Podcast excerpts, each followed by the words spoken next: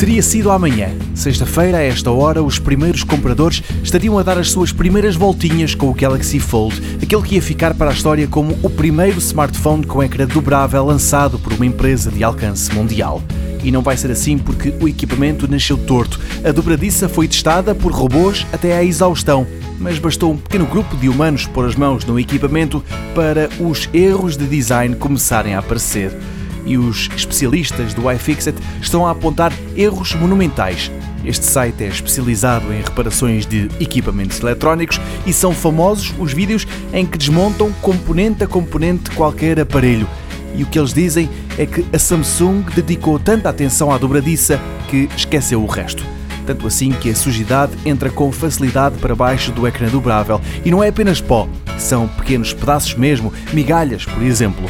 Agora, a Samsung está a pensar o que vai fazer com os equipamentos que já produziu. Se perde o amor ao dinheiro e os deita fora, como aconteceu com os Note 7 por causa da bateria que explodia, ou se encontra uma solução menos dispendiosa.